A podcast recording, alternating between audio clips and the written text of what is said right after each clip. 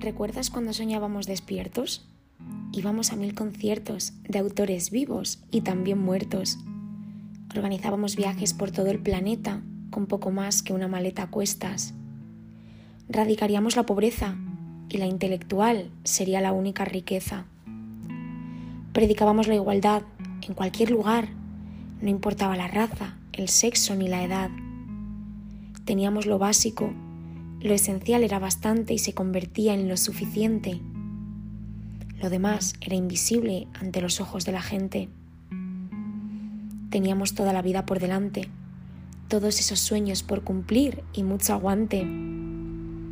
Queríamos comernos el mundo. Lo que no sabíamos es que el mundo terminaría comiéndonos a nosotros.